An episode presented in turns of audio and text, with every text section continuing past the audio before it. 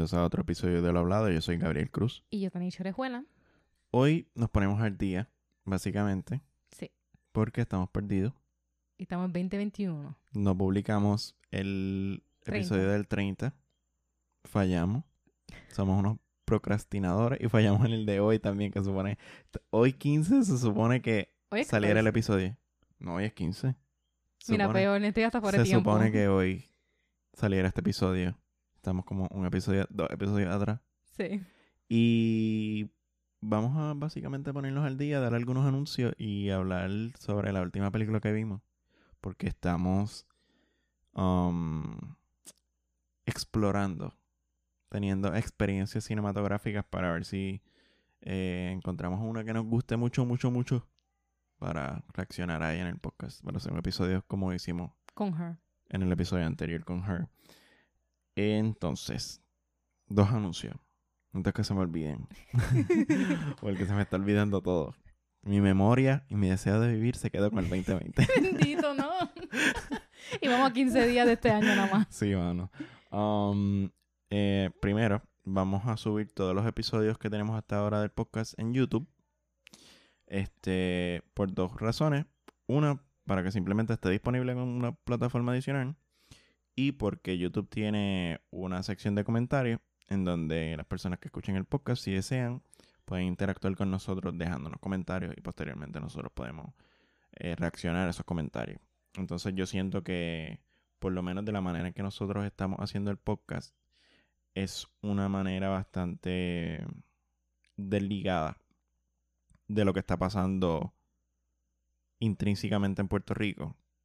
Así que, como, como diría, se puede escuchar este sin ningún orden en particular, como que a lo mejor yo descubrí este podcast nuevo y puedo escuchar, qué sé yo, este sobre la amistad. Exacto. Puedo escuchar este Son temas los independientes. Exacto, son temas independientes que se pueden escuchar, este, no, no están ligados a, al- no, no es como una reacción a la situación política que está pasando en Puerto Rico, Exacto. o como, este, qué sé yo, reacciones sobre los releases de los discos de reggaetoneros. Y no debes, no, no necesitas escuchar un episodio para poder escuchar, entender el otro. Exacto. etcétera. Bueno, claro, hay unos episodios que, te- que una serie, como los últimos dos, los últimos dos no, sobre lo que consumimos son dos. Dos partes. Este, pero en general yo diría que una de las cosas que hemos logrado es tratar de mantener cada episodio como un pequeño mundo en sí, este, que, que, que pueda aguantar los, ven- lo- lo- los vientos del tiempo, tú sabes, como que la amistad, claro, a lo mejor nosotros de aquí a tres años, bueno, a lo mejor no, posiblemente ocurra y Pensemos cambiemos nuestra, manera. nuestra opinión y si pasa así, pasemos otro episodio Exacto. sobre la amistad parte 2 Ujú. o algo parecido. Um, entonces, como que por eso queremos subir esos episodios en YouTube, por si una persona los descubre o si alguno de ustedes se los recomienda, pues que tengan un espacio para, para dejar comentarios. Ese es el primer anuncio. El segundo, el segundo anuncio es que eh, estamos intentando o vamos a intentar de empezar a hacer entrevistas. Um, ya tenemos una entrevista semi asegurada Exacto. con un profesor que yo aprecio mucho, que aceptó nuestra invitación. Um, las entrevistas van a ser... ¿Cómo van a ser las entrevistas? Yo siento que van a ser como casi biográficas, pero de cierto modo van a estar ligadas a nuestra experiencia. O sea, a, lo- a cosas que ya hemos discutido en el, en el podcast. Eso es lo que me refiero. Como el formato no va a cambiar demasiado con las entrevistas.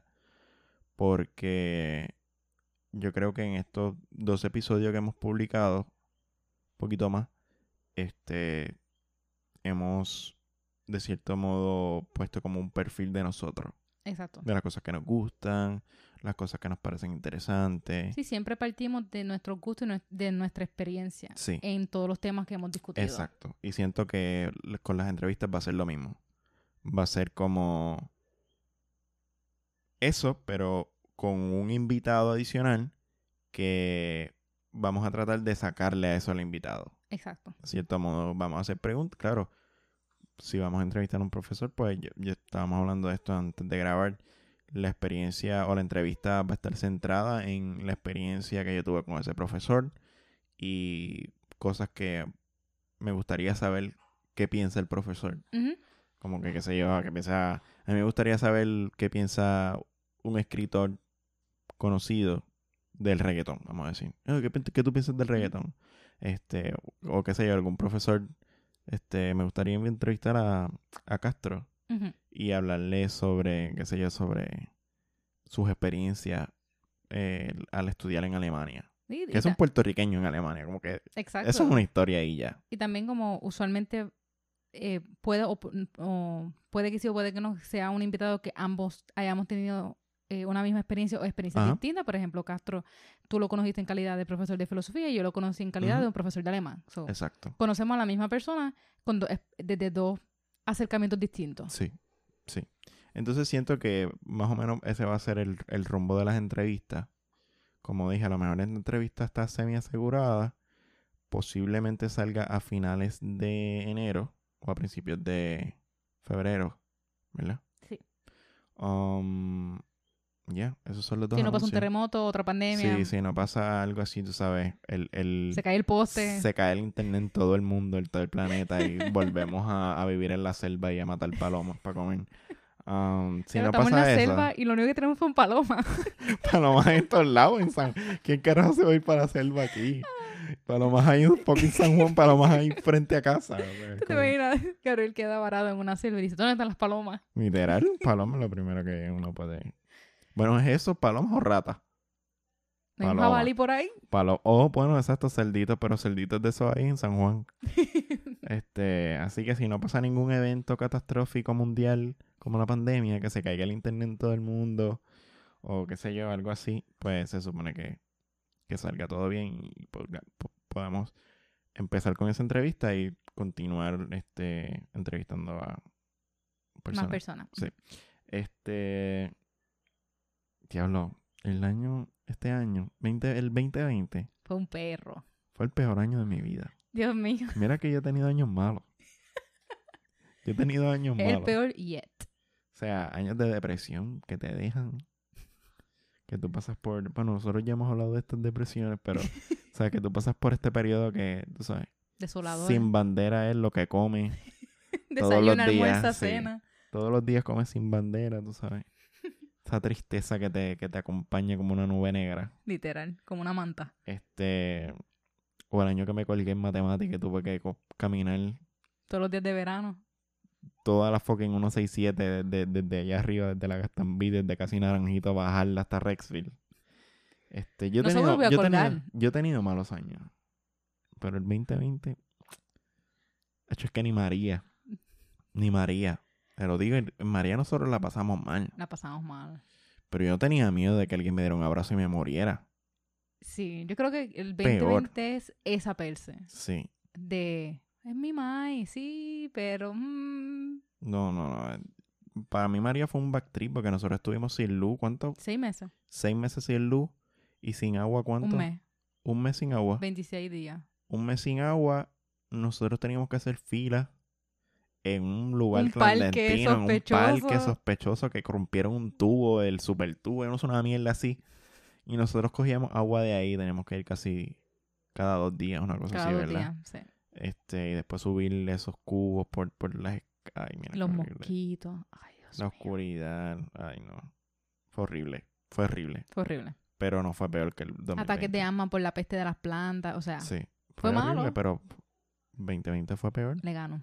Fue peor. Yo creo que emocionalmente, mentalmente, porque no, no hay nada tangible a que echarle la color. Yo me acuerdo que María, uno se ponía de mal humor, otro y que maldita sea la energía eléctrica por no estar preparado, maldita Sí. sea acueducto. Ahora es como que, Sí, maldita pero sea no que- era miedo de muerte. Ya. No era miedo de... Era discomfort. No era miedo de causarle la muerte a otra persona. Era como que incomodidad en su totalidad. Sí. Aquí es como que tenemos luz, tenemos agua. Por lo menos nosotros no hemos tenido... Creo que se fue el agua un par de veces y la luz, pero no, no ha pasado más de 24 horas sin luz y sin agua. Este... Pero sí, mano, el 2020 fue como... ugh, el peor año de mi vida. Horrible. Después cayó en el año en que los dos nos graduamos. Sí, después me gradué, todavía estoy en depresión.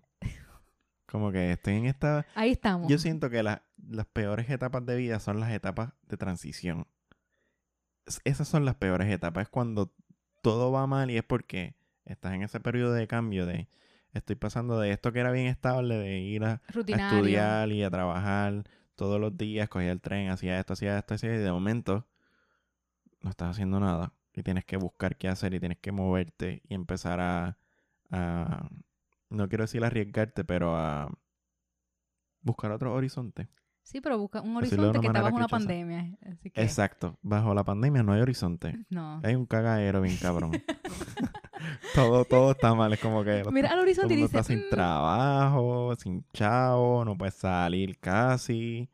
Sí, porque antes uno decía como que, ah, está sin trabajo.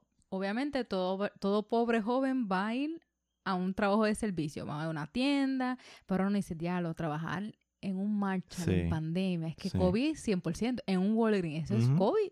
Sí, porque en la medida en que, que tú pienses en trabajar fuera de tu casa es un riesgo a- A, Contacto. con- a contagiarte. Cualquier contacto es un, rie- un riesgo a contagiarte, así que... Sí, Pero ni modo, pues, tú sabes. que ahí estamos. Estamos en esa, este... Diablo, extraño ir al cine. Yo también. Los otros días me dio con eso. ponerte, tú sabes, ropita, vestirte, sentir que, que vas a salir de tu casa. Ese sentimiento de Vamos a vamos salir. a salir, porque nosotros hemos salido como varias veces A lugares abiertos. a lugar abierto, exacto. Pero ir al cine, ¿sabes? Vestirte, llevarte tu jacket porque sabes que te da frío, saber que vas a comer afuera, Sí. que vas a estar... Tú sabes, esa experiencia de ir, pagar la taquilla, sin mascarilla, sin un sanitizer, abrir la puerta, comprar popcorn, nachos, dulce, caminar de camino al- a la sala, este, meterte entre la fila de asientos con ese piso que siempre está pegajoso. No sé por qué, puñeta, ese piso siempre está pegajoso. Todo el refresco que se tiran. Por mi madre que no lo limpian. no, lo barren. Este, y sentarte ahí en esa Por dos horas, hora butaca apestosa si estás en Plaza del Sol O riondo. y ver una película. Y salir y irte a comer. Extraño eso. Yeah. Pero no extraño solamente la experiencia, la, sino la despreocupación. Eso extraño. Sí, estás encerrado ahí dos horas. Salir y Inmerso en la película. tranquilo. Comer tranquilo. Sin tener un, un, un, un- duendecito Un demo. Ah, ok. en la partecita de atrás de la oreja Te va diciéndote, Te va a morir. tocaste en la puerta, tienes que lavarte las manos. No te Literal. vas a hacer la mascarilla. Ay, se te sale en la nariz, no hables mucho que se te baja. Se te vira, la tienes virada. Mira, hay una persona tomándose un café dentro del supermercado sin mascarilla. Ese miedo, ese Mira es ese señora. duendecito pandémico. Mira la señora se quitó la mascarilla para estornudar. Mírala, Sí. mírala. Mira que él se quitó la, ma- la mascarilla para gritar. Mamabicho. The whole point de la mascarilla es que trates de no quitártela cuando No. gritas, cuando estornudas, no cuando toses. Yo no te conté. Cuando yo fui, ok, toda una tangente y te lo voy a decir bien rápido. Yo fui al banco y estuvimos en la fila y hay un nene frente a mí que se está tratando de coquetear a la nena que está frente a él y está desastroso. Y Pero ella- que tirándole labia. Le tirándole maíz. Ya, le tiró el maíz, saco, la gallina. le tiró la La gallina. granja. y ella pichando, pero dándole tela. Mm. Y ella está en la fila y él está detrás de ella y yo estoy detrás de él. Ella lleva la mascarilla en todo el rato. Excelente. Viene un carro, baja el cristal y la llama. Sabrás que la nena se quitó la mascarilla para gritarle a la muchacha que la gritó desde el carro. Diablo. Y yo me quedé, pero tesoro. obvia- y la cosa es cuando ella se la quita para Ujú. hablar con la muchacha que está lejos. La muchacha se va, ella se vuelve a poner la mascarilla y él, ay, tú eres de, de tal sitio. Es que tu cara ahora que te quitaste la mascarilla me es familia. Y yo, nene, ¿cómo tú estás pensando en tirarle maíz cuando está anormal? Se acaba de quitar la mascarilla para gritar. A él no le importa. Si está tirando maíz en pandemia, a él no le importa un carajo. No, no, es verdad, o sea, no, como que Es verdad. de entrada, si está tirando cierto. labia en una fila de un banco, ese tipo no tiene ganas de vivir. Con esa labia le sacó el nombre, la edad, dónde trabaja y dónde vive. Y yo, wow. Así es que la secuestran. Así es que la secuestran. Ya sé dónde vive, ya sé dónde trabaja, ya sé lo que hace, ya sé cómo te ve porque te vi sin mascarilla. Sí, yo, yo, yo, yo lo veo a él con la indirecta y yo, mi amor, no le estés diciendo a él dónde tú vives. Tú no lo conoces a este chamaquito. Sí, yo siento que los puertorriqueños somos como que bien despreocupados con esa información. Yo creo que sí. Y yo me di cuenta una vez, no voy a decir un nombre por respeto, este, pero yo recuerdo una vez que estábamos en la biblioteca, estamos trabajando, y tú sabes que en la biblioteca está este muchacho, yo no me acuerdo el nombre, pero era bien amigable él, que era el cartero. Ajá. Y él se pasaba como que por todas las, por toda la biblioteca, por toda la universidad, Sí. eh, mandando cartas. él El era- trabajo es un cartero. sí, era un cartero. este, y cada vez que, que nos veíamos, él nos veía, nos saludaba. Y una vez yo me quedé hablando con él, yo creo que ya estaba saliendo del turno, como que había poncho, estábamos hablando. Y, ah, estábamos hablando, no recuerdo ni qué estábamos hablando, pero me dice, ah, no, porque yo soy de aquí, de por aquí. Yo, ah, mira, ¿verdad? Yo soy de Santa Juanita, como que en mi niña aquí. Ah, mira, no, si vivimos al lado. Empezamos a hablar así. Y entra esta persona, empleada. ¿Sabes, ¿sabes por Creo dónde que va a ir? sí, creo que Pero por- empleada de la Lázaro. Y, y él le dice, oye, ¿y tú? Este, qué sé yo, porque ella viene y me saluda y qué sé yo. Y él dice, oye, ¿y tú de dónde eres? Y él lo mira así y dice, ¿por qué tú quieres saber eso? Y nosotros como que, Ups. como que él me mira y yo lo miro y es como que, ¿qué está pasando aquí? Esto se acaba de poner bien incómodo. Ya no, porque estamos hablando y él me dijo dónde vive y vi de la casualidad que vivimos uno al lado del otro. Ay, pero es que yo no te tengo que dar esa información y yo, Ok. ok, pues, nos vemos. Eh, eh, nos sabes, vemos, tengo pana. clase ahora porque acabo de ponchar, no voy. Yo lo te- dejé ahí hablando con ella, no sé qué él Tú te quedas dijo, con pero, este issue. pero es eso, es que a lo mejor somos demasiado despreocupados Somos con, bien esa, informa- despreocupados, con ya. esa información. Una vez yo me di cuenta que estaba en la AMA. Yo estaba hablando con un señor normal. Esto es prepandemia, so estábamos en la AMA sin mascarilla, felices. Ay, sí. Y es como que eres del área. Y yo, obviamente, si cojo la AMA en esta área, pues soy de esta área, claramente. si me viste bicho, ¿cómo montándome. ves aquí? Ah, yo soy de tal lado. Y yo, "Mm, ok.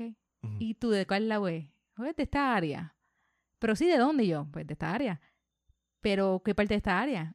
Ujú, Señor, si le estoy tratando de pichar la pregunta, no insista. Y siguió insistiendo. Y una señora que estaba al lado, que no te quiere decir dónde vive, tú no entiendes. Y yo, uh, dile ahí, Doñi. Dile, Doñi, esta es mi parada. Yo. Yo no digo exactamente en dónde yo vivo, pero yo digo soy de Santa Mónica. Yo, yo soy- digo el área. Obviamente, si cojo esta ama en esta área, soy de esta área. Este. En fin. Tangente. Sí, bueno, no- nosotros hablamos, nosotros hablamos de estar en podcast el día de, de nuestro aniversario, que estábamos en la playa, y de momento aparece esta nena Sí. y nos cuenta su vida, y Me contó como que, sus crímenes. que apuñaló a alguien que, la, ti- que le daban antes, entonces como que tú acabas de conocer a una persona que Y tú me estás dando toda esta información.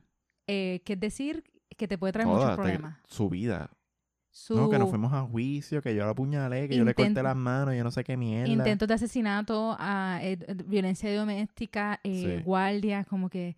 Y estuvimos hablando 20 minutos y yo me supe toda su vida. Menos. Menos. Lo Menos que nos tomó 20 caminar minutos. 15 minutos. ese trayecto. Horrible. Yo me quedé como que, En shock. ¿qué está pasando aquí? Pero bueno, sí somos los puertorriqueños. Sí. Nos gusta hablar mierda. Sí. Um, que era otro que, que iba a decir, se me olvidó. Te fuiste por la tangente en banco y se me olvidó. Eh, No, eso- era... Estábamos hablando de los perros que fue el 2020. Ah, pues sí. 2020 no... Deberíamos borrarlo. Que un refund. Tú sabes... tú sabes... Tú sabes cómo hacen los teléfonos y eso y las computadoras. Que es como que, ah, tenemos el 1, el 2, el 3, el 4, el 5. Llegamos al 10. No, llegamos... ¿A cuál es? Que brincan siempre Llegamos uno. al 8 y brincamos al al 9 y 10. lleg- de momento llegamos al 10. Sí. Pues yo quiero que sea así, pero con los años, como que vamos a borrarlo del récord, Devuélveme toda la salud mental, emocional que me, y el estrés. pasó un año, pero en salud yo siento que fueron como cinco. Es como cuando cogimos el trimestre después de Sí, María. Yo como sentí que- que... envejecí. Sí, como que en salud emocional, física, años de vida, calidad de vida, como que menos cinco. Sí. No fue menos uno. Yo siento que hasta mi corazón se debilitó. Dijo, "Es- tiene menos palpitaciones. de tanto estrés. Ay, qué horrible. Es más, me subió el colesterol y yo siempre tengo mi colesterol, siempre uncheck, mi colesterol y azúcar, de eso no moriré.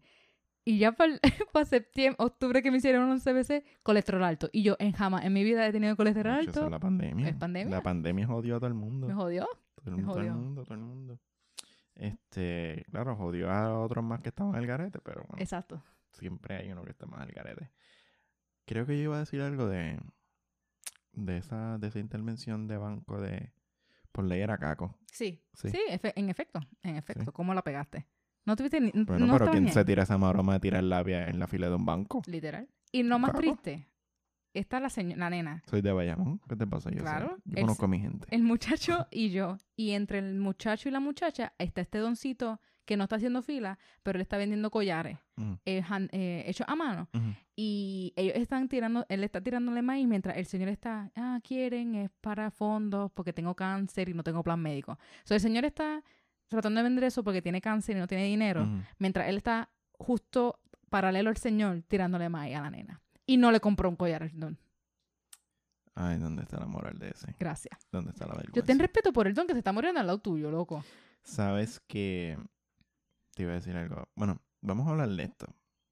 Porque esto es un tema que yo lo he hablado ya con otras personas, con otras mujeres. Mm. Nunca lo he hablado contigo, pero lo he hablado con otras mujeres. Ah, no, qué, qué cerrado. Ouch. Me- me- se me estrelló la muñeca. Este, la labia, ¿verdad? Mm. Yo, a mí me ha pasado muchas veces que cualquier approach, me voy a decir, va- vamos a darle esta aclaración. Vamos con contexto. Yo soy hombre heterosexual. Me encantan las mujeres. Yo soy, creo en la fidelidad y tuve una relación con Donicho de 8 años. Monogámico. Monogámico, por ahora. Este, y todas mis amistades son mujeres, o han sido mujeres, la gran mayoría. Sí. Y yo siento que yo, por ser hombre, ¿Por qué me? Yo no sé por dónde va esta conversación. No, yo siento que yo, por ser hombre, cuando yo hago un approach amigable a una mujer, se interpreta como Labia. labia. Ok. Entonces, este, cada vez que yo tengo la oportunidad de hablar, y esto pasaba, tristemente ya no pasa por la maldita pandemia, pero una de las oportunidades que yo aprovechaba para hablar de este tema era en la en el trabajo, porque Éramos más mujeres que habíamos hombres. como tres hombres. Y uno heterosexual nada más. Exacto. Entonces, este, cuando había muchas mujeres en turno, pues yo les preguntaba, como que, cómo ellas podían identificar cuando un hombre Cuando es estaba labia. tirando labia. Ese tema, ¿verdad? Si yo te digo hola, si yo te digo, si publicaste un bizcocho, te digo, qué bonito el bizcocho, felicidades. Si tú pusiste una foto que yo considero que está linda y reaccioné a la foto y le puse corazoncito o, o boquita abierta, sí, es sorprendido, boquita Ah, abierta se yo- escucha bien mal. Sí, yo Boquita ven. abierta se escucha como que... Yo emoji ese. Sí, este, es- si yo reacciono, yo no te estoy tirando. No. Entonces yo siento que por ser hombre, automáticamente Se esa- asume. eso es lo que se asume. Y de hecho lo he hablado, he hablado esto con, con Isabel, Mm. porque Isabel asumió. Isabel es una amiga que vive aquí, al lado de Santa Juanita, que la conocí. Le voy a decir a Isabel, hable mierda de ti en el, en el podcast, para que lo escuche. Um, nosotros nos conocimos durante, antes de la pandemia, Exacto. En la Yupi. en la universidad nosotros habíamos estudiado anteriormente y como siempre nos encontrábamos, como que estudiamos en una clase, estábamos caminando por ahí, una vez me la encontré, qué sé yo, este, eh, haciendo matrícula, ella me pidió ayuda, otra estaba caminando, este, camino a, a entregarme ul- al final de, de, de la clase de lógica y me la encontré y me, me preguntó algo. Y después me la encontré en el, en el, en el, en la gasolinera aquí en, en Santa Juanita. Era como que lo- nos seguimos viendo. Y la última vez que la encontré fue en mi feed de Instagram. Como que alguien que yo sigo puso una foto de ella. Y tú y yo la escribí. Y yo le escribí y dije, este, nos seguimos encontrando, como que te sigo viendo en todos lados, te tengo que escribir. Vamos a hablar. Como que vamos a hablar porque tú sabes, el universo está diciendo, mira, esto, Hablen. hablen. Este, y nosotros no hablamos mucho antes de la pandemia, como que hablamos, pero no hablamos mucho antes de la pandemia. Y como yo siento que nuestra amistad se ha ido construyendo durante la pandemia. Y una de las cosas con las cuales, de las cuales yo hablé fue eso, fue mm, este, cuáles eran las, no las expectativas, pero la primera impresión que tú tuviste porque, tú sabes, es raro que, que un, o sea, que eso ocurra, pero también que un hombre tome la iniciativa de, de hablarte con- sin las intenciones sin de las intenciones de, labia barata. de, de labia o de algún tipo de relación o algo sexo Romántico. casual, whatever. Y ella me dijo, mira, es que, tú sabes, No pasa. no pasa. Yo pensé que tú eras como cualquier otro, como que men are trash y pensé que tú eras parte de esa basurita y yo como que, wow, Me siento ofendido y... eh, me eh, siento levemente ofendido. Y es eso. Siempre, siempre me he preguntado qué opera verdaderamente cuando un hombre heterosexual interactúa con una mujer heterosexual y se asume siempre que el hombre le está tirando. Pues no sé O por sea, qué. pues yo siento que, no Ujú. que te interrumpa, por una parte puede ser la costumbre de, no es que todos los hombres que me hablan me tiran. Exacto. Y por Crea otra parte, y- pues, pero yo no estoy creando la fama, la fama la está creando otro cabrón. Exacto. Este, puede ser eso, puede ser la costumbre de, de que siempre pasa, si yo lo entiendo perfectamente. Puede ser la sensibilidad, Sí, puede ser, sí. puede ser que Por parte de la mujer. por parte de la mujer, la mujer es un poquito demasiado sensible y siente que un hola o unos fueguitos es una falta de respeto. Puede ser o Y muy, re- perdón, eh, muy reservada o muy a la defensiva. Mm, Como que, ah, es que, qué sé yo, yo eh, solamente diría estas cosas si la persona me gusta, si la persona no me gusta, no le diría esto. Yo, O hacer esto, como O que hacer reacción. ¿Para qué carajo son las redes sociales? gracias. Las redes sociales son para interactuar. Si yo te Gracias. sigo, tú me sigues, yo le doy like a tu cosa, tú me das like a mis cosas. Si pones una historia, yo reacciono a la historia. Todos somos felices Si interactuando en este micromundo de mierda. Si tú publicas, es para que le den me gusta y comenten. Yo me acuerdo Ujú. que yo tuve una compañera que estudió en un elemental y yo la reencontré en Instagram y yo le Ujú. empe- le estaba dando likes a sus cosas. Porque si tú publicas es porque te den like o te Ujú. comenten. Me escribió por un mensaje privado de porque yo le seguía dando like a sus cosas. Y yo, That beats the purpose. Como que para eso son las redes y sociales. yo, pues, ¿para qué publicas? Tesoro de mi alma. ¿Para qué tienes seguidor? Sí, Borra, sí. por bitch. Como que siento que me siento discriminado. Voy a decirlo. me siento herido. Qué sensible. Me siento herido que, ¿sabes? Yo no... A mí me encantan las mujeres, pero me gusta tener amigas. No... Ya lo suena bien gay. No lo digas como algo negativo. No, no, no lo estoy diciendo como algo negativo. Este... um, me gustan las amigas. Me gusta tener amigas y siento que, que me discriminan. Siento Bendito. discriminado.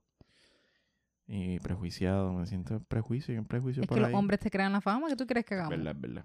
Y es más seguro para las mujeres asumir Sí, que todos los hombres le están... Vayan yo lo entiendo por una parte, pero sí yo no me ofendo demasiado. es como eh, yo al, al principio yo era de yo era lo opuesto o sea yo me acuerdo que tú me decías y mi hermana y mi amiga me decían como que eres muy ingenuo y yo no todo el hombre Sí. que me habla es para tirarme claro que no porque en mi mente o sea en mi mente si yo conozco un hombre que tiene novia Mm, pues ya, eh, aunque yo tenga, eh, si yo estoy soltera y aunque yo tenga intenciones con ese, eh, como que me gustaba este nene, si tiene novia, ya es como que completamente descartado ni por mi mente Ujú. volver a pasar. Psych. Así que yo pienso, ya, sí, yo pensaba que una vez la otra parte supiese que yo tenía novio, si continuaba hablando conmigo, era por amistad, porque obviamente ya te dije que tengo pareja, por tanto no voy a buscar otra relación, ni tampoco voy a ser infiel. Y yo pensaba que pues toda interacción luego de saber que yo tenía pareja iba a ser amistosa. Tristemente Psych. no, Psych. psych, tristemente no. Y yo, y yo trato de darle beneficio a la duda. Pero cuando empiezan a decir cada vez que hablamos, eh, ¿era tu novio tu hermano? Y yo, tesoro, ¿cuántas veces te tengo que decir que él era mi novio? Sí, sí. Ahí hay una... Yo creo que cuando eso ocurre, o sea, cuando se da ese tipo de interacción por parte del hombre, hay una intención de... de no, no solamente no mencionar que estás en una relación, sino de, de tratar de trivializarlo. Eso no es nada. de cierto modo. Todavía sí. estás con tu novio, pero, por- Pero ¿qué pasa? ¿Pero qué pasa? Sí, sí. ¿estás esperando que lo deje? es una actitud bastante... Es una actitud, yo quiero decirle machista, porque es como si la... Es el acecho constante de la mujer. Es el... Te estoy velando, te estoy velando, te estoy Sí. velando. Cuando estés sola, te voy a tirar Aquí estoy. el saco de maíz. Cabrón, la va a matar. Tírale dos o tres granitos, pero... Y si lo barre, no jodas más. Pero eso es el acecho. Sí. Eso, a mí eso me molesta un montón. Ya. No, no, yo no soy mujer, claro. Pero esa actitud de... Yo no sé, es, es una actitud desagradable. Ujú. Es como, tú sabes, es como, imagínate, no quiero decirlo así, pero es como una persona en Maya cuando termina de comer Y está velando. y está velando a la otra persona, ay, mira, ¿te vas a comer esto? Sí. Ay, déjame, dame un cantito. Es, es, es- causa esa misma, ese, ese mismo sentimiento de... de Repudio. de- es repulsivo. Sí, te, te pones reacio. Y yo me di cuenta con esa persona que um, hablábamos y de repente, si es con tu novio, ¿cómo es que se llamaba tu novio? Bueno, pero todo el mundo si te pregunta eso. Es como que gente random de la matado y dice que es con tu novia. Es como que, porque tú estás preguntando eso, ¿qué relevancia tiene eso? ¿Cómo, ¿Estás bien? ¿Y si es con fulano y yo? Sí, es como... Y tú son hombres después, como Sí, que... y son hombres, usualmente. Es como que... Esto me hacen sentir bien incómoda. No me hagan Sí. sentir incómoda. Sí, es un problema eso de... Yo siento que ay, los hombres tienen que cambiar tanto. Tienen que bajarle. Como que tienen esta actitud de, de, Tienen que ser más sutiles. De, de perro de, de calle Perro- cuando ve una, una perra en celo. Sí. Es esa actitud de animal. Sí. Porque es que son animales. Me fui un rant. ¿De qué era lo otro que íbamos a hablar? Que ya... De no, cop. De cop, Ah. car, cop car. vimos una peli... Estamos viendo películas. Ya dije esto. Siento como si lo hubiese dicho. Estamos viendo Sí. películas, como dije al principio, buscando... Este... Ah, sí, lo dijimos. Para hacer otra reacción como hicimos con Her, que nos guste lo suficiente. Sí. Entonces... no la hemos encontrado. Siento que... Siento que quiero hacer una de The Lighthouse, pero siento que The Lighthouse es como que bien niche. Yeah. Es una película que no todo el mundo le va a gustar. Tiene que gustarte ese Sí. tipo... No sé ni qué tipo de película Yo es. creo que es bueno hacer un episodio en el cual hable de fotografía Exacto. Es bueno. y meter por ahí a The Lighthouse. Sí. Sería una buena idea. Um, ah, pues vimos esta película que se llama Cop, Cop Car, Car. Ujú. 2015. Del 2015. Está en Netflix. Está en Netflix. A mí me gustó. Me gustó. Es divertida.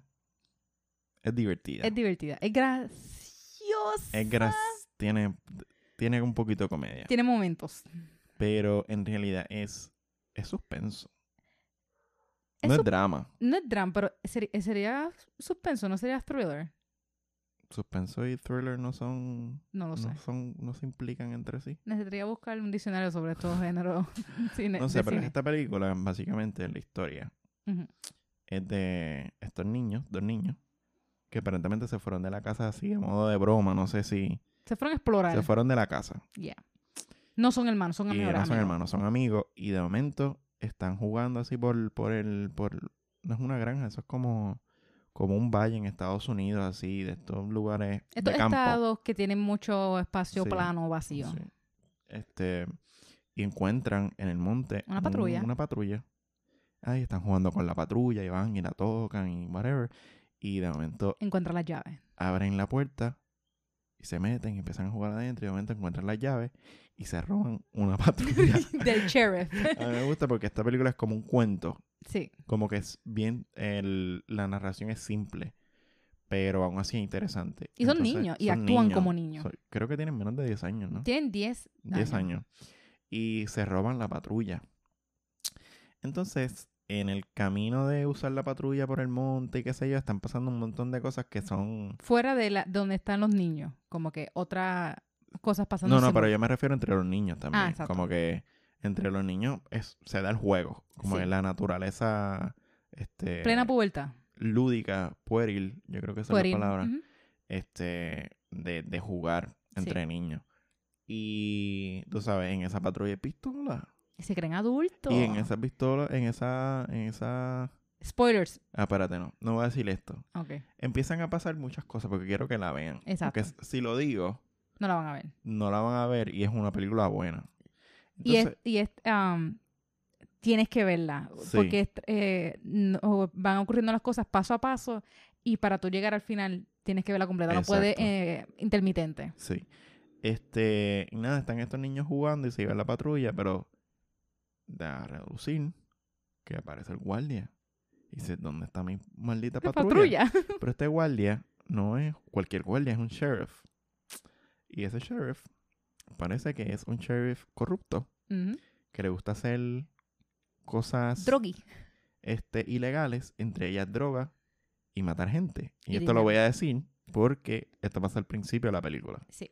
Él dejó la patrulla ahí porque sacó un cuerpo de la patrulla Para enterrarlo. y se lo lleva para enterrarlo. Y ya tú sabes por dónde va la, la- la idea de la historia. Sí.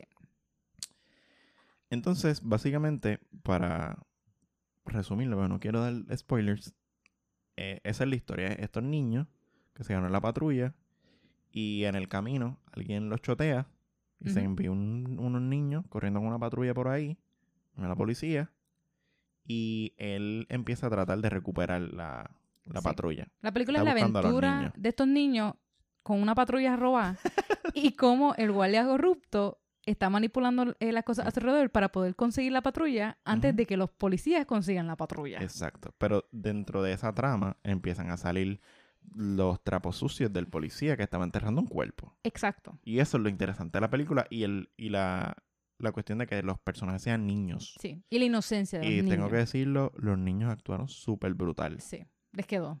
Les Súper quedó. brutal. Les quedó. No me di ni cuenta que eran ac- ac- actores niños, como que me lo creí, me creí la película. Eran bien, eran cosas que tú dirías, sí, un niño haría eso. No se veía fabricado, Sí. eh, no se veía forzado. Eran literalmente con la dejadez emocional de los niños. De esto no, esta pistola, esto no es nada. Y sabes que lo, lo que está brutal es que es esa dejadez de los niños la que los momentos de mayor tensión es Sí. con esa dejadez de los niños. Sí. Ver un niño jugando con, con una pistola así, cogiéndola y apuntándose y mirando por el hoyito del frente Sí, de la es- pistola es como que, cabrón, se va a matar, se va a Este nene, disparar, sí. es como que un niño, un nene se pone frente al otro, como que, dale, trata de dispararme. Sí, Y le dan al gatillo, no puedo. ¿Y qué hacen? Meten el ojo por el boquete sí, sí, es, es, esta- es como una tensión constante de que Se va a están matar. estos niños y están en constante peligro durante toda la película. Es como que tú estás ahí como que en, en, el, en el borde de tu silla, como que puñeta. ay, Desde puñeta". que los niños encuentran la llave y prenden el carro, ya tú sientes el corazón a millón. Definitivamente. Así que Cop Car está en Netflix del Está buena. 2005. Está genial. La pueden ver en Y es confianza. corta. Dura como Una hora y media, creo. Hora y media. Una hora y media. Es una, una película que me gustó mucho. Es- sentí que era una película no diferente. Sí, porque no era cargada de acción, no Sí. nada de explota, cálmense. Era bien simple. Era Sí. una, una película simple, pero bien linda también, a su vez. Y bien Este, posible, como que sí. Sí. Ya tú sabes que lo- no- tú, tú no dejas una patrulla sin seguro con Yo la no llave sé- adentro. Yo no sé qué tienen los gringos de dejar. Yo no sé si esto es una cuestión de película. O la cultura. Pero yo- no sé si una. No, o sea, no sé si es algo ficticio de película, pero ¿qué tienen las personas con dejar los llavos en la, en la visera del, del carro? Yo no sé. Y dejar el carro O en la gaveta. No sé. Y sin seguro. Es como que, ah, sí, abren la puerta. y- Es como que estoy en un valle, aquí no viene nadie. Sí, Vamos a dejarlo sin seguro con la llave adentro. ¿Por qué? sí, yo no entiendo eso. Este. Eso, eso era, eso era todo. Sí. Ya no podemos irnos, vamos. Que somos procrastinadores. Lo Vamos admitimos. Admitimos que somos procrastinadores. Admitimos también que las ganas de vivir se quedaron en el 2020. este, y admitimos que estamos tarde. Porque supone que el episodio saliera hoy, pero bueno, Lo reconocemos. estamos tratando. Los, lo ¿Sabes? sentimos Tengo que decirte que yo estoy sorprendido con nosotros o con ellos. que hemos seguido tratando de hacer el podcast. Sí. Yo sentí que nosotros íbamos a llegar como ocho episodios y nos íbamos a quitar. Porque han pasado muchas cosas emocionalmente, gente. Sí, emocionalmente. Pero estamos aquí. ¿Sabes? La pandemia nos de- destrozó a todos. Nos destrozó. Entonces, vamos a terminar este episodio un poquito antes.